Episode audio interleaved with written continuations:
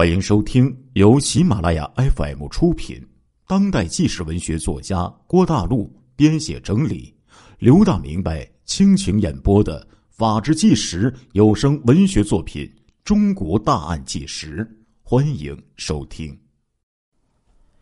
一九九八年，四川遂宁市汇龙镇宝山办事处铁炉村小学，小女孩黄燕呢？正在这个小学读书，读二年级的时候，他呀才转到唐进老师的班上。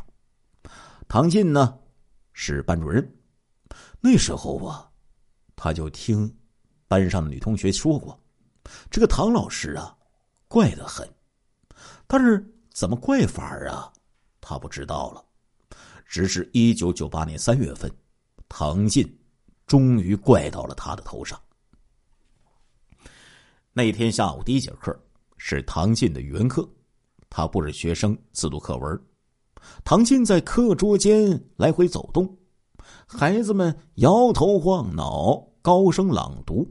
教室里可以说是书声朗朗，俨然一副百草园三味书图啊。黄燕坐在前排，大概因为他朗读的声音呢低了那么一点儿。唐金老师突然走上前来，拉着他的衣服，将他拉到最后一排，靠外面走廊的墙角。黄燕以为自己要被老师罚站了，吓得哭了起来。但是，唐进是这样惩罚黄燕的：等黄燕刚刚站好，他就毫不犹豫的将黄燕的裤子拉掉了，一边拉还一边用手抚弄。然后就开始脱掉自己的裤子，不知道过了多久，唐进又开始在教室里来回走动。黄燕的哭声被朗朗书声就给盖住了，孩子们专心致志，令人可怕，但是似乎也是给了黄燕一种安慰的作用。他暗示这一切是正常的。不必大惊小怪。黄燕这是第一次啊，明白了唐老师的怪呀，他为此哭了整整一个下午的时间，因为疼，疼的他走不了路。黄燕回家之后，虽然走路是一颠一颠的，眼睛也哭肿了，但是没有人问他为什么，他也没说什么。也许只有唐进。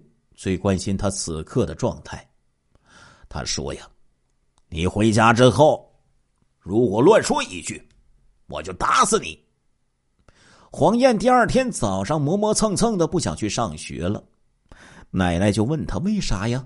他就说：“唐老师怪得很。”但是啊，他还是乖乖的背着书包去上学去了，因为奶奶威胁他说：“如果你不听话，等你爸回来。”就有你好看的了。黄燕的父母啊，都去广东打工去了，一年多没有回来了。但是他还记得父亲那双严厉的手啊。黄燕的婶子讲道：“这娃儿啊，都被他爸给打怕了呀。”黄燕被遥远的爸爸就吓回了学校，就再次成为了那个禽兽唐进。发泄兽欲的对象，这可以说也是棍棒教育的一种结果呀。与七岁的弟弟迥然不同，黄燕的穿着很破旧，打着赤脚，但是他已经学会了怎样遮掩发生在自己身上的不幸。比如，他不说唐进强暴了他，而是说唐进怪了他。五月十四号的下午，他因为作文写错了一个字儿，又遭遇到了唐进的一次灭绝人性的摧残。他把这个说成是唐老师又怪了我。这一天的作文题目是一件最难忘的事儿。黄燕写了在异乡打工的妈妈，她说特别怀念自己的妈妈呀。黄燕渐渐的消瘦了。晚上就开始做噩梦了，梦见学校、教室还有最后两排课桌。因为三年级三十个女生都被唐进安排在这里。这些呀，男生呢都被安排在前面。他还梦见了唐进的生殖器，女同学的哭，还梦见了男同学的笑。他一次又一次的从梦里惊醒，然后看见弟弟伏在姐姐的怀里，睡得香甜。他真的哭了。于是蒙着脸躺在床上，悄悄的哭。十一岁的杨琴和十岁的陈小兰领着记者去铁炉村小学，他们一路上欢快的跑着，你追我赶，远远的就把记者甩在了身后。他们轻盈的身影穿过玉米地，仿佛两只美丽的蝴蝶。他们的快乐几乎令记者窒息。这是一栋白色的口字形的砖瓦楼，两层立在半山坡上，四周啊长满了高大的玉米，白和绿对照着，特别的显眼。放了假，学校空空如也，安静极了。内墙墙壁上贴满了王进喜、雷锋等几十张英雄的笑脸，一种肃穆的气氛。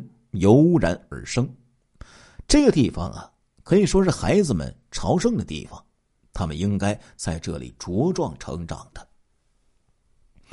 杨琴、陈小兰站在一间教室的窗前，指着教室的最后两排座位，就告诉记者说：“就是那里。”记者站在窗前，教室里面的场景一览无遗，唯一的隐蔽点就是后排。挨走廊的墙角，唐进在这里第一次强暴了黄燕。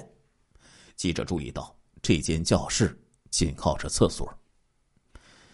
杨琴是黄燕后来的同桌，陈小兰在他们的前一排，靠着窗子。他们两个都是在自己的位置上被唐进所强暴的，而且比黄燕还早了一年。他们说，唐进老师除了周末不整女生，差不多每天都要整一个，有时候一天要整几个。杨琴说，他和陈小兰就是在同一天的上午、下午分别被唐进给整过了很多次。有一次，陈小兰早上第一节课被唐进整出了血，杨琴偷看了一下，立刻就招来了。唐进的喝骂：“写你的作业，看什么呀？”陈小兰竟然被吓哭了，他害怕被唐进那样整出血来。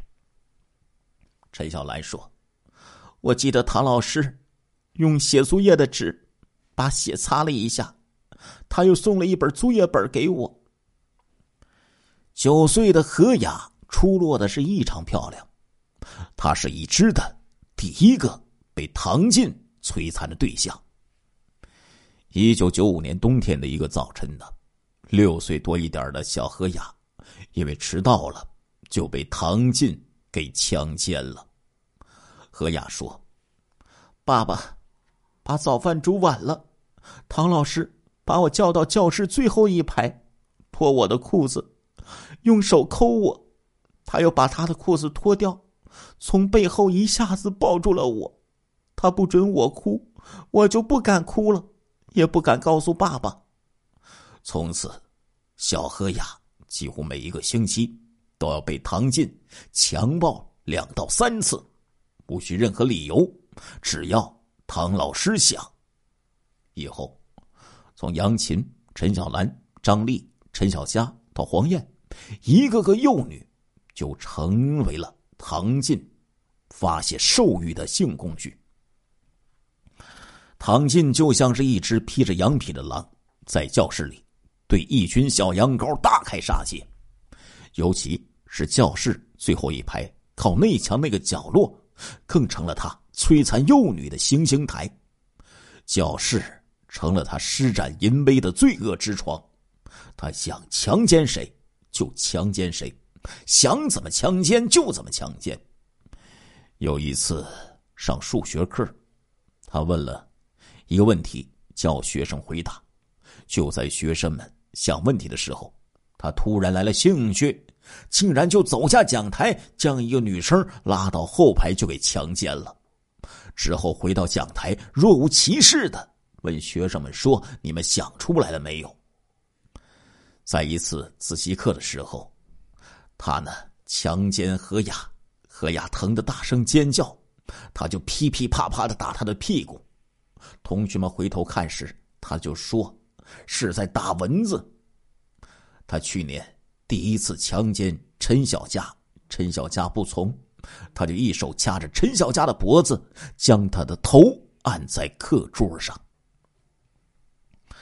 唐进整女生的丑闻一直在孩子们之中秘密流传。五月十九号，黄燕的弟弟在学校听说姐姐也被唐进整过，就跑回家告诉了爷爷奶奶。黄燕这时候也承认了。这个消息对黄燕的爷爷来说，那无疑是晴天霹雳呀。他六十七岁，脚不好，走路很吃力。他请人找村长李兴品去了，自己坐在一根板凳上。啪嗒啪嗒的抽着香烟，老泪纵横。邻居劝他这个事儿啊，最好不要声张，否则将来可对孩子不好啊。何况说这个唐进呢，是一个有来头的，一旦告不倒他，反而会助长他的淫威，不如找人将他打一顿，要一点赔偿费算了。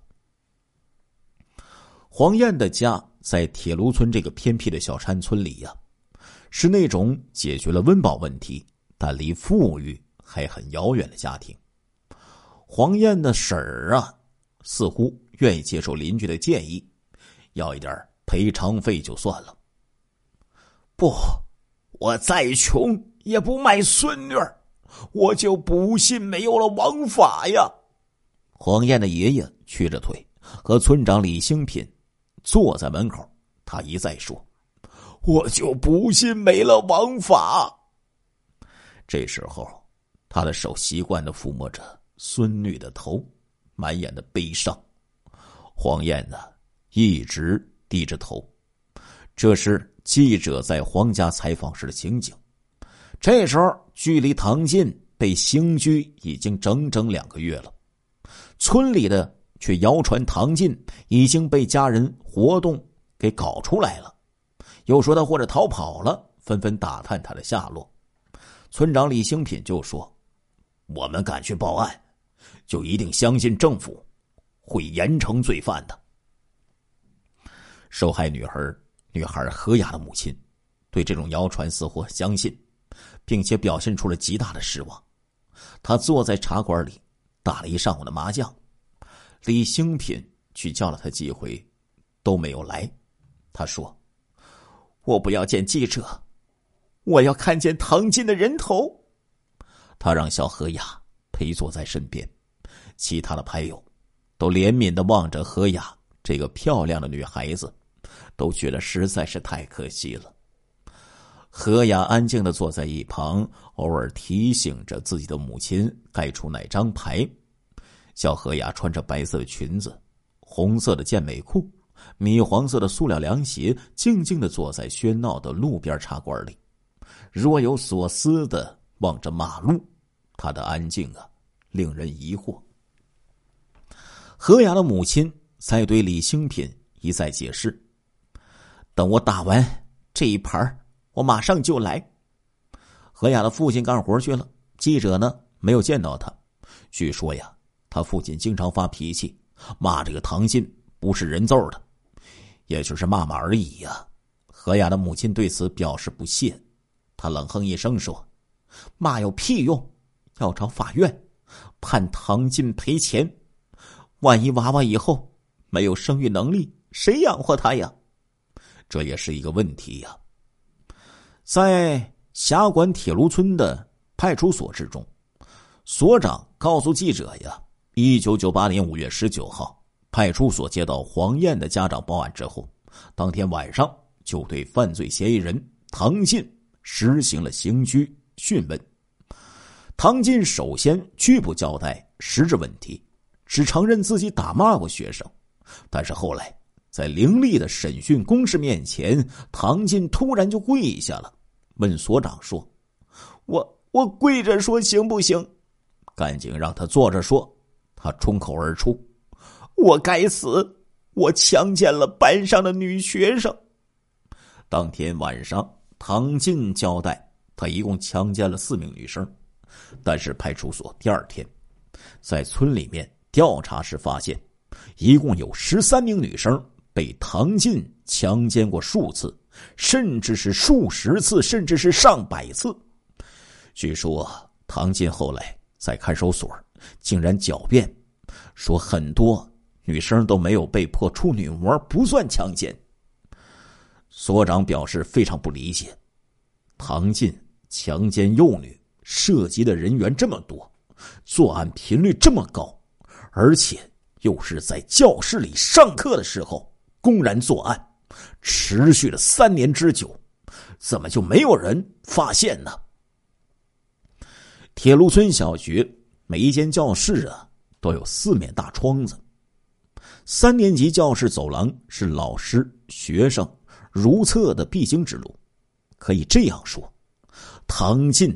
连续三年强奸幼女，就是在光天化日、众目睽睽之下发生的。然而，除了杨琴、何雅他们的痛哭尖叫，在血和泪中苦苦挣扎之外，这里只有沉默，沉默的羔羊，沉默的大多数。记者在铁炉村调查的时候，至少有四个孩子分别讲过。学校有三位老师目击过唐进奸淫他们。一次是唐进在强奸何雅的时候，某位老师进来向唐进要粉笔，他当时愣了一下，但是没说什么。唐进提起裤子拉上拉链，把粉笔递给了这个李老师，李老师转身就走了。另一个老师也碰到过类似的情况。他也什么都没说。还有一次，唐进在强奸何雅，教师尹某进来找他说事儿，唐进就放开何雅，穿好裤子，和这个尹某摆起龙门阵。摆完了龙门阵，唐进又拉过何雅继续施暴，结果这个尹某不知为什么，又和这个唐某继续摆龙门阵。两个人摆完之后。唐进再一次强暴了何雅，尹某两次目睹了唐进作案，但是他丝毫也没有劝阻。记者分别找到尹某、李某某等三人。这个尹某啊，是师范毕业分来的年轻教师；那两个老师呢，则是教了近三十年书的老民办，一直在争取转正。他们众口一词的说。我从没有看见过唐进老师做这种事儿，那是那些学生娃们在乱说。他们的印象中，唐进是一个老实本分、不大爱说话的人。他们开始听说唐进强奸班上的幼女，都深感震惊、不可思议。